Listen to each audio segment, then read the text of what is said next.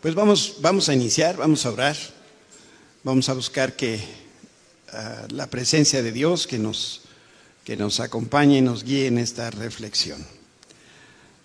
Te amamos, Señor, porque eres bueno, porque para siempre, Señor, es tu misericordia y tu bondad no conoce paralelo.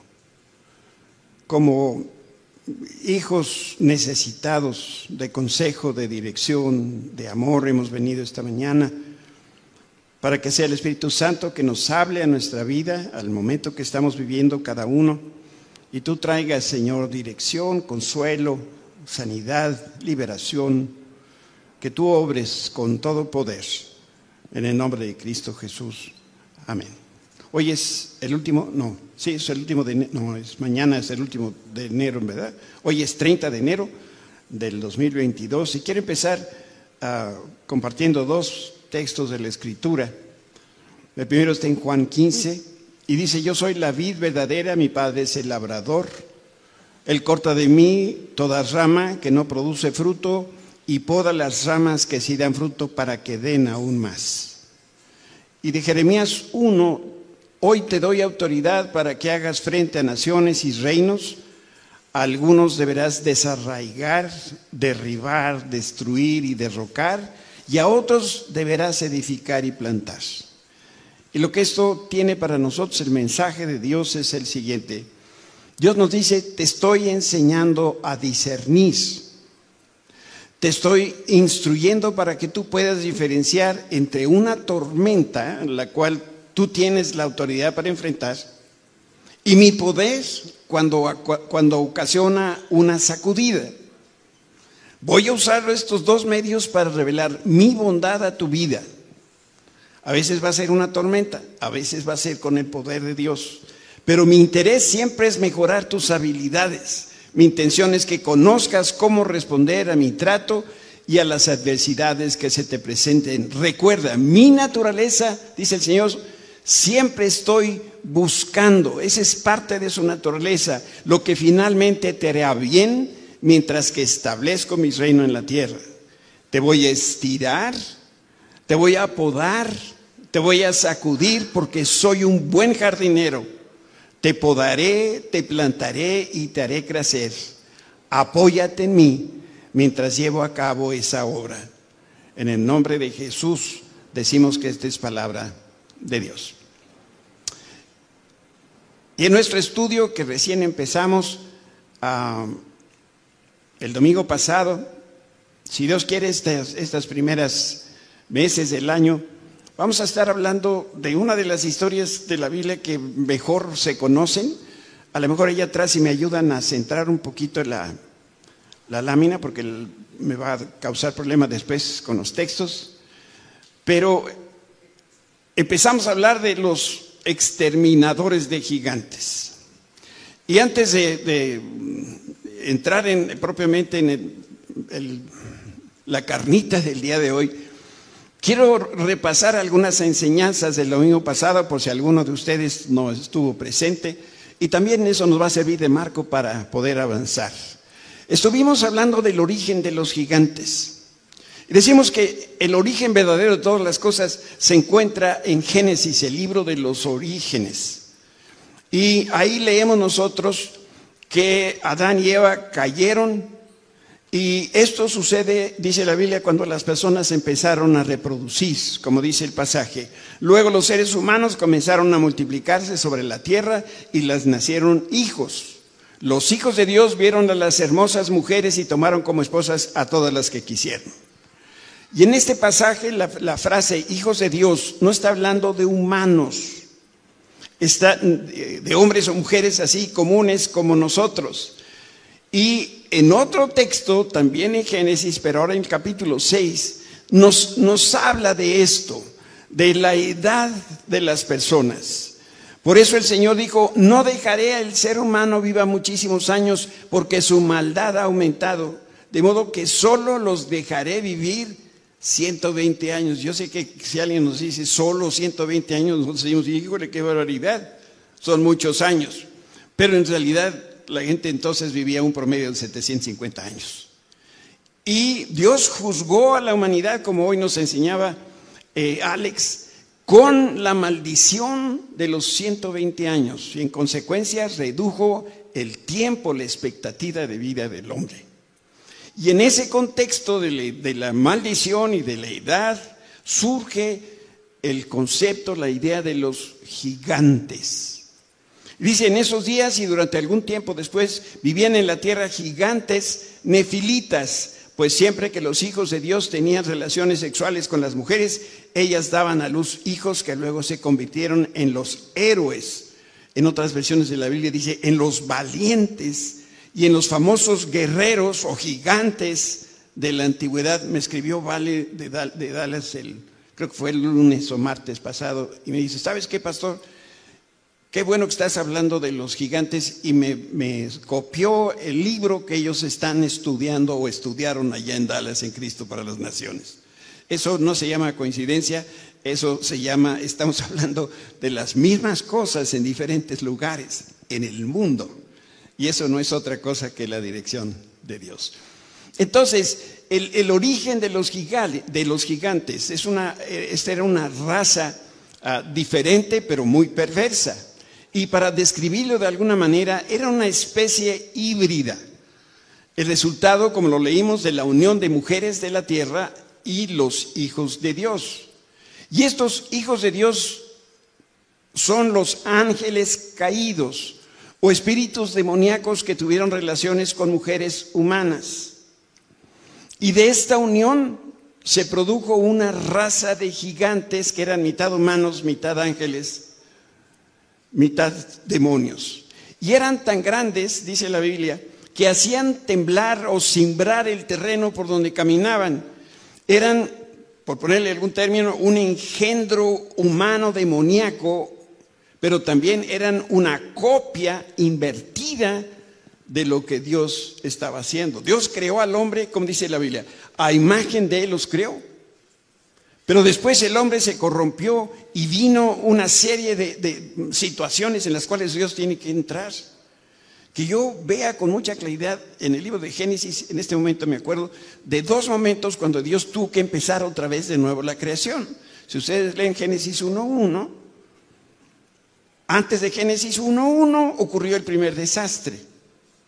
Porque nos habla que la tierra estaba despoblada la tierra estaba sufriendo, la tierra estaba ah, deshecha y Dios no hace nada imperfecto. Entonces algo pasó con la primera creación de Dios.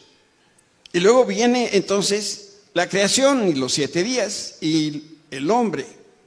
Pero al poco tiempo el, el hombre cae en pecado y entonces Dios vuelve a destruir y entonces viene el diluvio de Noé. ¿Ya se acordaron? Háganme así. Aunque no te hayas acordado, me, así, me, hace sentir mejor. ¿Sí? Perfecto. Todos aquí le vamos entendiendo. Y entonces estos engendros nacieron con un propósito y esto era impedir que se cumpliera el plan eterno de Dios. Esta es una de las metas que tiene Satanás, interrumpir lo que Dios está haciendo. Y por eso yo, yo necesito ahora reiterar que los ángeles caídos son los, hijos de Dios que nosotros acabamos de leer en este texto bíblico. Ellos se unieron sexualmente con mujeres de la tierra, con humanos, y tuvieron hijos. Y esta estrategia fue una maquinación de Satanás que tenía la intención de adelantarse al nacimiento virginal de Jesús. Llegado este tiempo, Llegado este momento, nosotros tenemos que entender que al día de hoy, y una de las razones por las cuales estamos hablando de gigantes, es que nosotros estamos peleando una guerra. Dice Pablo, nuestra, nuestra lucha aquí en la tierra no es contra carne y sangre, sino es contra principados, contra potestades de las tinieblas. Ahí está la bronca. Entonces, quiero darte tres consejos de cómo nosotros podemos vencer al enemigo. Uno, tú y yo no le debemos tener miedo a Satanás, porque dice la Biblia que mayor es el que está en nosotros que el que está en el mundo. Entonces, en cuanto a Satanás y sus demonios, nosotros no tenemos por qué tenerles miedo. Segundo consejo, En ningún momento subestimes al enemigo. Por eso eh, Satanás está feliz cada vez que eh, la gente dice que lo dibuja como si fuera un diablito con un trinche. E, ese no es Satanás. Quisiera que nosotros nos quedáramos con esa idea. Esto es algo serio. Pero eh, debemos recordar también como tercera que no debemos ignorar a nuestros propios gigantes, porque si tú no los destruyes, nadie más lo va a hacer. Esta es la tarea de un exterminador de gigantes y es lo que estamos nosotros aprendiendo. También dijimos la semana pasada eh, que si nosotros hacemos la pregunta, ¿dónde se encuentran estos engendros, mitad demonios, mitad humanos? La mayoría de estas criaturas sobrevivieron el diluvio universal. Después viene ah, de Noé. Y Dios intervino con mucha dureza porque el peligro que estos gigantes representaban era tremendo. Y entonces destruyó el Señor todo lo que existía y volvió otra vez con la creación. Génesis 6, el Señor vio la magnitud de la maldad humana en la tierra y que todo lo que la gente pensaba o imaginaba era siempre y totalmente malo.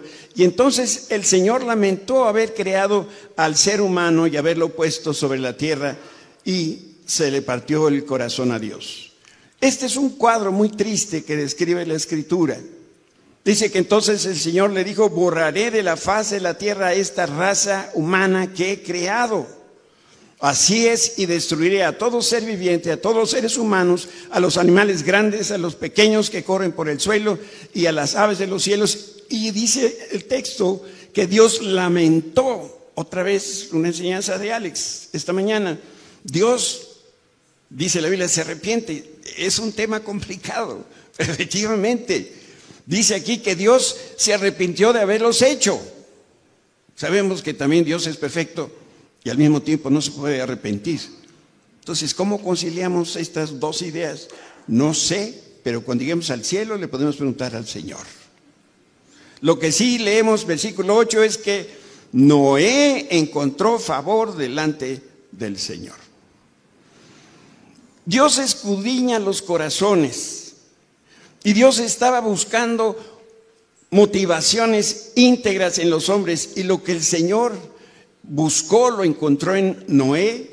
No era un hombre perfecto, pero sí las intenciones del corazón de este hombre eran rectas y justas. Y Dios le dio una tarea.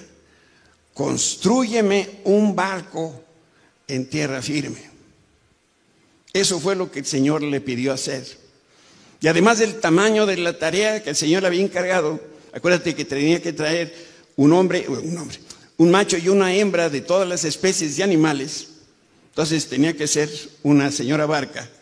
Y Dios le dio también las medidas de la barca para que no se fuera a equivocar. Eh, hasta ese día no, no había llovido sobre la tierra. Entonces, no había creado Dios la lluvia hasta que vino el diluvio universal. Y Dios halló gracia en Noé, en su esposa y en sus tres hijos, que son Sem, Cam y Jafet. Y estos tres varones son el origen de todas las naciones de la tierra. Y el Señor llamó a ocho personas, y ocho es el número que es un número que simboliza nuevos principios. Y cuando Noé salió del arca, todo había, todo había cambiado. Los hijos de Noé empezaron a multiplicarse y nuevamente poblaron la tierra. Pero un tiempo después, ¿qué creen? Volvieron otra a aparecer los gigantes. Pues ¿de dónde salen? Pues tenemos que reconocer, como la Biblia lo apunta, es que en nuestro ADN está la semilla del pecado. Sí, fuimos creados originalmente con Adán y Eva a la imagen y semejanza de Dios. Pero también dice la Biblia que después de Adán y Eva, el hombre fue creado a la imagen y semejanza de Adán. Por eso los bebitos chiquitos pegan unos berridos. ¿Quién les enseñó a hacer rabietas? Casi siempre es la abuela, ¿no? Nadie, ¿quién enseña a, los, a los niños a mentir? Pues nadie está en su ADN espiritual. Entonces, ¿por qué vinieron otra vez los gigantes? Porque seguramente alguien en la familia de Adán pecó y volvió esta cosa a ser un desastre. Por una persona que se mantuvo recta, que ese es Jesucristo, vino la salvación. Por una persona inmoral que cometió pecado, entró el pecado al mundo. Y eso es lo que sucede en cada generación. Dios hace un llamado a su pueblo, su pueblo cambia, se arrepiente, pero parece que al poco tiempo otra vez vuelve a lo mismo y es un ciclo que necesitamos romper. Yo lo que espero que veas en todas estas enseñanzas, que tiene una aplicación práctica para nuestra vida, es si abres la puerta equivocada, Satanás va a entrar a tu vida porque fue lo que hizo con la familia de Noé. Y lo que entre, eso mismo se convertirá en tu gigante. Yo les ponía el ejemplo de los que les gusta comer, como y que tenemos un cuerpecito así de torero, bueno, más bien de picador, ¿verdad? Pero que seguramente en la casa tenemos un cajón o, los ambiciosos, ¿verdad? Tienen una alacena repleta de chocolates y galletas y doritos y cacahuates en la India, y, ¿verdad? Todos los que tienen un cajón así levanten la mano. Total, Dios lo sabe. Sí, yo también tengo de eso. ¿Qué pasa cuando tenemos hambre? Empezamos a abrir puertas, ¿verdad? Vamos a la alacena, abrimos el refrigerador, no sé qué, no hay nada sano, porque yo casi nunca veo nada sano en la casa. No compramos de eso. Y entonces vamos al cajón de las galletas. Por eso, cuando nosotros abrimos y abrimos y abrimos porque estamos buscando algo, el peligro es que abramos una puerta que Dios cerró y eso que entra en nuestra vida se convierte en gigante. Si tú crees que yo estoy exagerando, créeme que esto no es así. Si estamos frente a una puerta que Dios cerró, no la debemos abrir. Grabemos esto en nuestro corazón. Y esto es el resumen de la primera parte. Y ahora vamos a hablar un poquito de las cosas nuevas. Ahora te invito a dar un salto en la historia. Vamos a ir del diluvio a David. Goliat y otros gigantes, podríamos decir que son la segunda generación de gigantes que nacieron después del diluvio. Los primeros fueron una raza pura, más grandes quizá o más fuertes que sus descendientes. Y tenemos que hacer la pregunta, ¿por qué eran tan grandes? ¿Por qué tenían esa estatura? Porque la intención del diablo era y sigue siendo intimidar, atemorizar, destruir, dispersar y matar.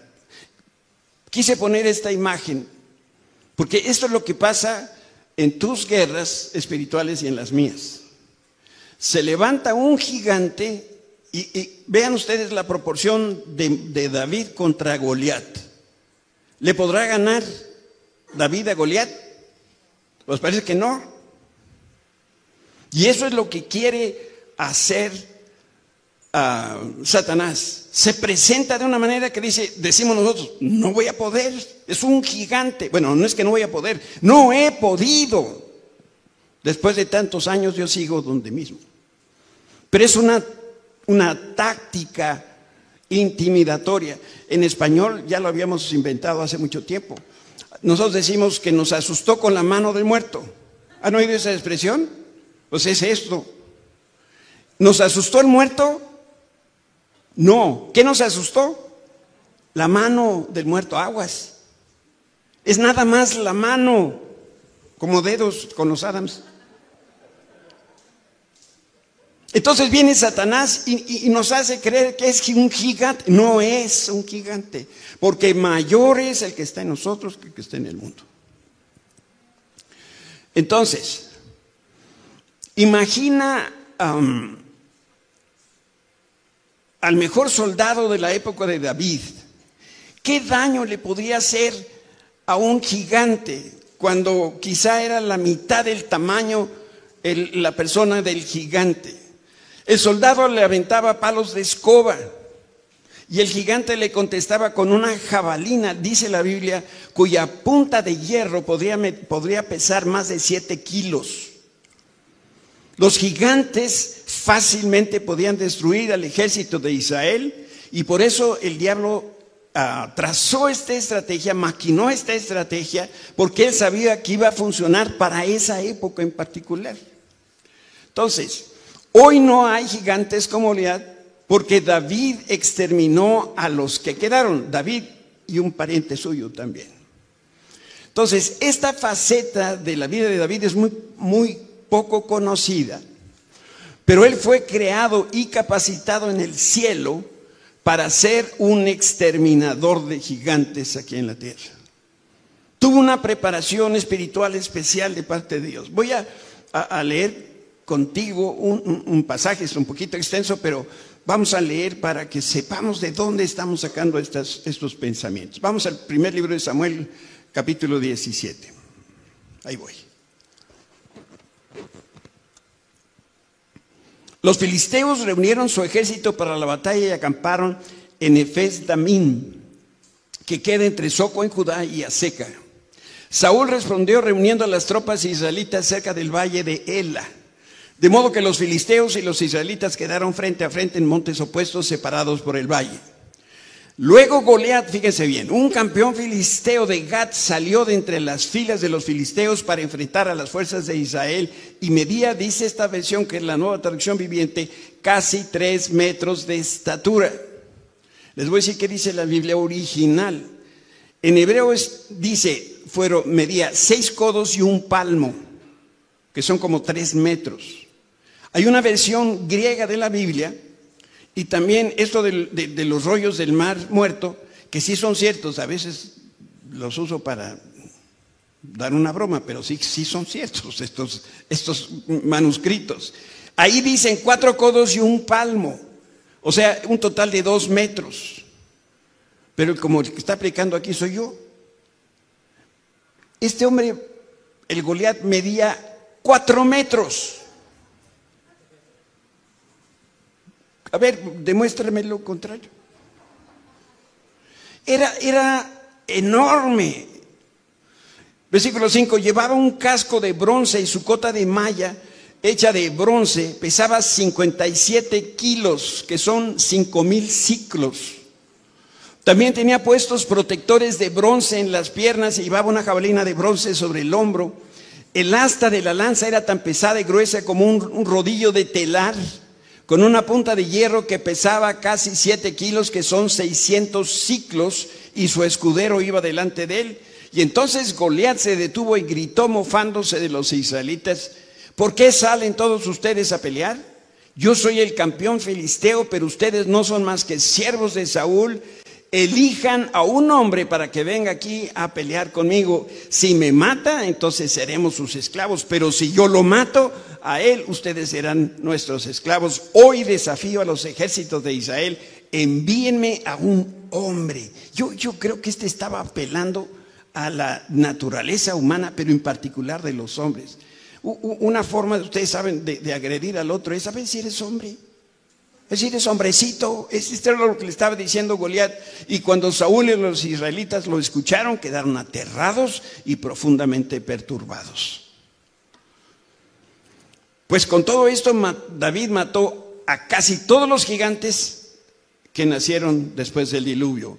Y Dios quiere que tú te conviertas en tú, en un exterminador de gigantes. De una vez les digo, por si se está ocurriendo la idea, oye pastor, ¿no puedes venir a ayudarme a matar a mi gigante? No. Y si pudiera, no, tampoco lo iba a hacer. Esta es una chamba que te toca a ti, me toca a mí en lo particular. Yo tengo también mis gigantes. Si la historia de David le cambias un poquito los nombres de los protagonistas, va a quedar mucho más clara, espero yo, esta, esta enseñanza. Los hijos de Israel son los redimidos, la iglesia de Jesucristo. Es decir, tú y yo que creemos en Cristo y en su obra en la cruz, somos los hijos de Israel en esta historia. Goliat. Goliat es un espíritu demoníaco que nos habla de manera directa, como lo hemos leído, y nos recuerda cada uno de nuestros fracasos y debilidades. Goliat es un emisario del maligno y te atormenta, me atormenta de día y de noche y nos hace sentir derrotados para que no alcances los propósitos que Dios trazó para tu vida. Tú dices, bueno, yo soy contador y nunca me he enfrentado con un gigante. Ah, pues qué suave. Pero yo no estoy muy seguro si ese es el propósito de Dios para tu vida. Pero en el momento que tú reconoces, identificas para Dios para qué te tiene aquí en la tierra, te aseguro que vas a empezar a conocer a tus gigantes. Porque son estos engendros que no quieren que la obra de Dios se haga una realidad en tu vida y en la mía. Y por estas amenazas de Goliat, el ejército que dirigía Saúl se quedó como pasmado, como le hacen las computadoras, los celulares, por espacio de 40 días y 40 es un sinónimo en la Biblia de una gran prueba. 40 días salir y a escuchar a este hombre. Todo Israel, todo el ejército estaba paralizado por el temor hasta que apareció en esencia, en, en la escena, un exterminador de gigantes. Este era David, el hermano menor de ocho hermanos. Y David escuchó los términos de la amenaza y dijo, ese grandote, ¿quién lo va a atacar? Y entonces le dijeron, es que Saúl está diciendo que el que lo mate le va a dar una recompensa. ¿Y qué es esa recompensa? Dice David. Empezó a eh, David como, como decir aquí, a lo mejor hay negocio. Recuerden que es el pueblo de Israel, buenos para el dinero. Primero Samuel 17. ¿Ya vieron al gigante? Preguntaban los hombres. Sale cada día a desafiar a Israel. El rey ha ofrecido una enorme recompensa a cualquiera que lo mate. Aquí está la recompensa. A ese hombre le, le dará una de sus hijas como esposa y toda su familia quedará exonerada de pagar impuestos. Un paréntesis. Yo creo que esta hija de, de Saúl ha estado feicita. Eso soy yo lo que creo. Porque luego, luego, a ver si salía del maíz podrido. Pero bueno, ahí está registrado para nosotros. La respuesta a la pregunta de David fue, el que mate al grandolón va a recibir riqueza.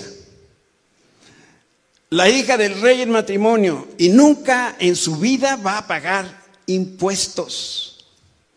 Luego David preguntó, ¿y qué recibo si fracaso? Y entonces se lo dijeron también, pues mira, si no te aplasta, te vas a convertir en su siervo el resto de tus días. Y yo creo que cuando David de veras escuchó esto, hizo números en la cabeza, me conviene, no me conviene, lo hago, no lo hago, y dijo, este negocio me gusta, sí me conviene. David no era rico, no tenía nada que perder, de por sí ya era el sirviente de su casa. Y si fracasaba y quedaba vivo, lo peor que podía pasar era que cambiaba de patrón. Ya no le iba a servir a su papá y a sus hermanos, ahora le iba a servir a Goliat. De cuidar animalitos a cuidar un animalote, pues era más de lo mismo. Y yo por eso casi me imagino los pensamientos que tenía David en ese momento. Y a lo mejor algunas de las cosas que se decía era, por lo que yo alcanzo a ver y escuchar, la situación en el campo de batalla es desastrosa, ¿qué? Desastrosa. Luego se vienen de este lado y van a ver cómo se les olvidan hasta las pronunciaciones. En el último mes y medio pensaba David, quizá, lo único que ha pasado aquí es que Saúl y su ejército han recibido insultos y amenazas. Aún no se ha disparado una sola flecha y el ejército de Israel ya se rindió. 40 días pasmados sin hacer nada. Todos los soldados están paralizados, están aterrados, ni siquiera se defienden. Y todo eso es lo malo de perder. Decía David, pero si gano, voy a tener dinero para salir, voy a tener con quién salir y no vuelvo a pagar impuestos el resto de mi vida.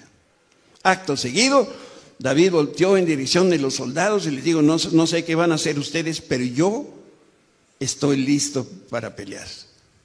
Este estaba dispuesto a exterminar a ese gigante. Saben, mientras David cuidaba las ovejas de su padre, él ya había peleado con osos y con leones, dice la escritura. Y llama la atención no la fuerza de este hombre, sino que se trata de un jovencito que algunos calculan podía tener no más de 17 años. Toma nota, por favor, de lo siguiente. Con la misma onda, con la misma determinación con lo que había matado bestias salvajes y con el mismo compromiso que David tenía con el pacto de Dios, David estaba a punto de subir al siguiente nivel. Y el nuevo nivel aquí significa un nuevo demonio a vencer. Hay un demonio que anda suelto de cinco letras. ¿Cuál es ese demonio que anda suelto? ¿Cómo? Se llama COVID. Lleva más de dos años azorrillando al pueblo de Dios. Nos ha tenido escondidos. Nos ha tenido temerosos. Yo ya cuando saludo le digo, ¿cómo le hago? De lejos, de cerca, de sí, te abrazo. Llevo dos años de dormir en otra habitación porque mi señora... Y me le acerco y... Ah, no, ese es el hijo. Estamos asustados. Y mientras estamos pensando en David, no dejes de verte a ti mismo, porque Dios puso sus ojos en ti porque te quiere convertir en exterminador de gigantes. Yo no conozco los gigantes con los que tú batallas, no sé cómo se llaman, tampoco conozco al gigante que se aparece en tu valle, que te tiene atemorizado y no te deja cumplir el propósito de Dios en este lugar. Pues sin importar tu situación o tu condición, el Señor te dice esta mañana lo siguiente. El día que entregaste tu vida a Cristo, Dios depositó su espíritu en ti, de manera que su sola presencia te habilita a vencer cualquier obstáculo y a matar cualquier gigante que te impida alcanzar la victoria y el éxito.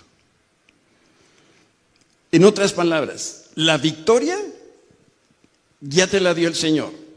Las habilidades y capacidades ya te las dio. Y entonces la pregunta es, ¿y por qué seguimos asustados? ¿Por qué los gigantes de nuestra vida nos tienen derrotados? Porque no nos hemos puesto la camiseta de exterminador de mis gigantes. Yo quiero que grabes en tu corazón que fuiste diseñado en el cielo para destruir cualquier gigante que intente detener los planes justos y rectos de Dios. Y al mismo tiempo, algo se maquinó en el infierno para impedir que avances y que no te conviertas en lo que Dios quiere. Por eso la pregunta que tú y yo tenemos que responder es, ¿quién va a ganar? ¿Va a ganar Dios o va a ganar Satanás?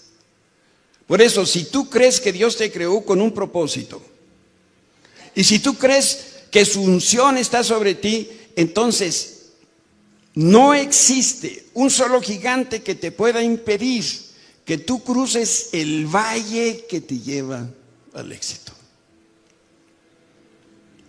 Es mejor por eso que nosotros abramos los ojos para darnos cuenta de, de lo que está sucediendo. Satanás sigue saliendo a gritar, a intimidar. Y es el temor principalmente lo que nos ha tenido ah, ocultos y sin ganas de salir a pelear la batalla. Por eso ya no sigas corriendo. Sigue los pasos de David y haz números en tu cabeza. ¿Qué pasa si cambias? Y si hay algo que nosotros necesitamos en este tiempo en particular es cambiar.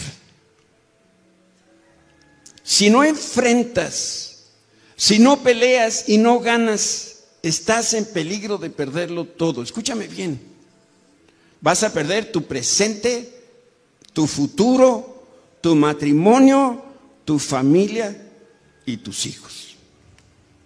Ay, eso de los hijos a mí me tiene bien preocupado. Los hijos de ustedes. Los míos, gracias a Dios, esos, ahí van. Digo que los de ustedes porque yo escucho sus preocupaciones, sus motivos de oración. Cuando a veces piden un consejo, pastor, ¿qué hago con, mi hijo? ¿Qué hago con mi hija? Pues darle un sape. No, no, no, se va. Que se vaya.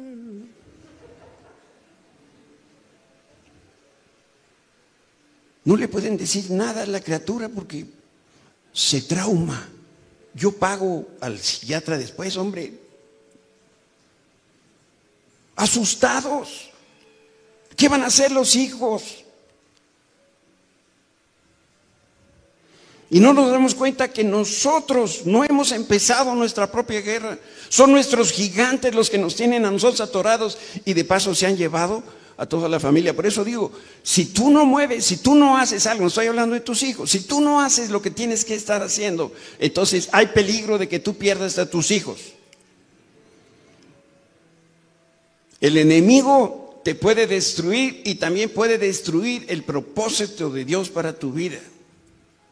Déjame que te venda esta idea mostrándote lo que puedes ganar. Si tú le ganas a tu gigante, vas a obtener los mismos beneficios que recibió David.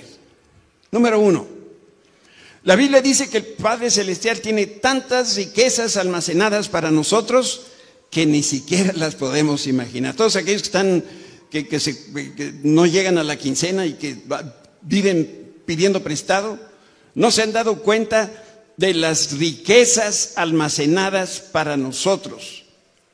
Señor, ¿y por qué no me las das? Es que hay un gigante que no te ha permitido a ti mismo hacer el propósito de Dios. ¿Para qué te va a dar dinero? Lo vas a ocupar en lo mismo que lo has ocupado en el pasado y que te tiene en la situación presente. El día que tú inviertas ese dinero en el propósito de Dios, vas a ver cómo se multiplica. Miren lo que dice este pasaje en quien nosotros tenemos redención por su sangre, hablando de Jesucristo, el perdón de los pecados, según las riquezas de su gracia. Pastor, son riquezas espirituales, también son materiales. La segunda cosa que va a suceder, la Biblia afirma que los que venzan les espera una boda. Tú y yo, los que creemos en Jesucristo, somos la iglesia, somos la novia de Cristo. Y Jesús resucitado está a punto de regresar a la tierra. Vaya que, los tiempos señalan, apuntan para allá. Guerras y rumores de guerra. Pestes como el COVID. Eh, la tierra está gimiendo, hay volcanes que están surgiendo donde quién sabe qué. ¿Qué está pasando? El día del Señor se acerca. Y bueno, lo hermoso para nosotros es que nos vamos a unir en matrimonio por la eternidad con el Rey de Reyes y el Señor de Señores. Si vencemos al gigante. Lo tercero que va a suceder, los impuestos en los días de David, era solamente para los extranjeros.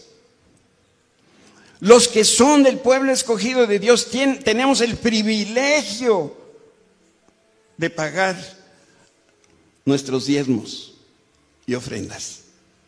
Es un privilegio. Lo hacemos porque reconocemos que de Dios viene todas las riquezas y que Dios nos ha dado lo que nosotros tenemos.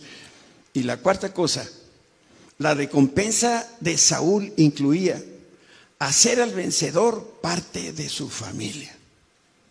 Por eso era que quedaba exento de todo tributo. Yo creo que nadie aquí se ofendería si, si Hacienda le condona los impuestos a perpetuidad. Pero lo más importante aquí es que el Padre nos hace parte de su familia real, porque Él es el Rey y también celestial. Dice el Evangelio de Juan, pero a todos los que creyeron en Él y lo recibieron, les dio el derecho de llegar a ser hijos de Dios. Y como hijos de Dios, somos herederos de todas sus promesas.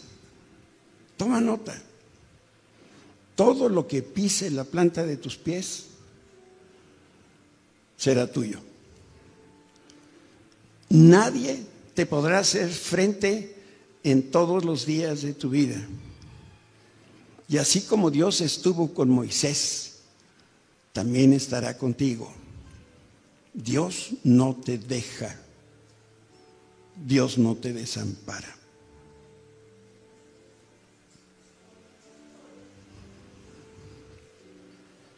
Entonces, ¿por qué estoy como estoy? ¿Por qué tengo estos problemas?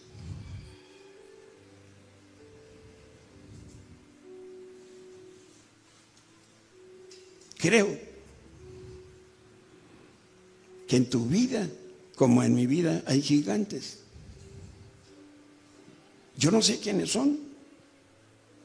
Temor, ansiedad, falta de fe, falta de perdón. ¿No honras a Dios con tus diezmos? ¿No obedeces la palabra de Dios? ¿Deshonras a tus padres? ¿Eres chismoso? ¿Eres mentiroso? ¿Tienes algún vicio? ¿Alcohol? ¿Mujeres? ¿Apuestas? Yo no sé cuál es el gigante. Lo que sí sabemos, porque la Biblia lo explica, es que la estrategia del enemigo es intimidarte. Miren, no conozco nada de botánica, pero esto sí lo sé. Los hongos, los buenos y los malos, los venenosos y los sanos, ¿dónde crecen mejor? ¿En la humedad? ¿Qué más? ¿En dónde? En la oscuridad. Si tú logras sacar ese gigante a la luz, te vas a dar cuenta de dos cosas. O está muy grandote, o está muy chiquito. Pero ahorita solamente has visto la mano del muerto y tiemblas de miedo. No voy a poder. Y dice la escritura, todo lo puedo en Cristo que me fortalece. ¿Cuánto? Todo.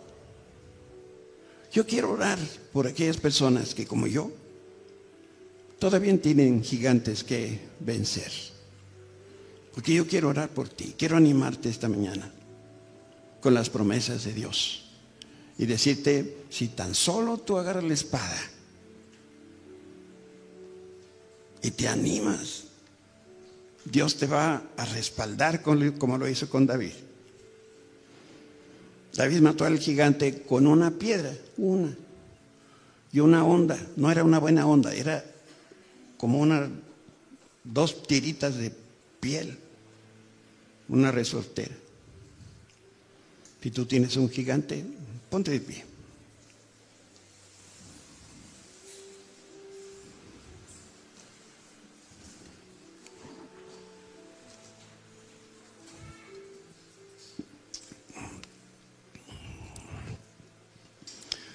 Señor, aún antes de empezar esta conversación hoy, tú ya sabías que íbamos a llegar a este momento. Como tú ya sabías, Señor, los gigantes contra los que estamos nosotros luchando todos los días. Gracias porque conocemos a través de la palabra y la revelación del Espíritu Santo cuál es la estrategia del maligno. Pero de pronto olvidamos, Señor, que lo que hace Satanás es intimidar. Lo que hace es causar temor y duda, confusión. Pero a la luz de tu palabra, nosotros nos damos cuenta que mayor eres tú, Espíritu Santo, que estás en nosotros, que nuestros gigantes con los cuales nos enfrentamos todos los días. Padre, hoy venimos dispuestos para ser exterminadores de nuestros propios gigantes. Reconocemos que en muchas ocasiones hemos tenido la oportunidad de hacerlo, pero no lo hemos hecho porque no se nos da la gana. Ya nos acostumbramos a vivir con el gigante. Ya le hemos hecho lugar en nuestra casa, en nuestro corazón, en nuestra agenda, en nuestro tiempo. Pero Señor, queremos que tú vengas hoy con el poder de tu Espíritu a darnos la fortaleza que le diste a David. Sabemos que no es con espada ni con lanza, no son con las armas físicas, sino son con las armas espirituales. Y por eso nos ponemos en tus manos, Señor. Porque si tú eres quien nos lleva, si vamos con Cristo, ¿quién contra nosotros? No habrá gigante que se pueda nos pueda hacer daño. Y por eso nos comprometemos contigo, Señor, a buscarte, a seguir tu dirección y con tu ayuda convertirnos en, exterminadores de gigantes. En el nombre de Cristo Jesús. Amén.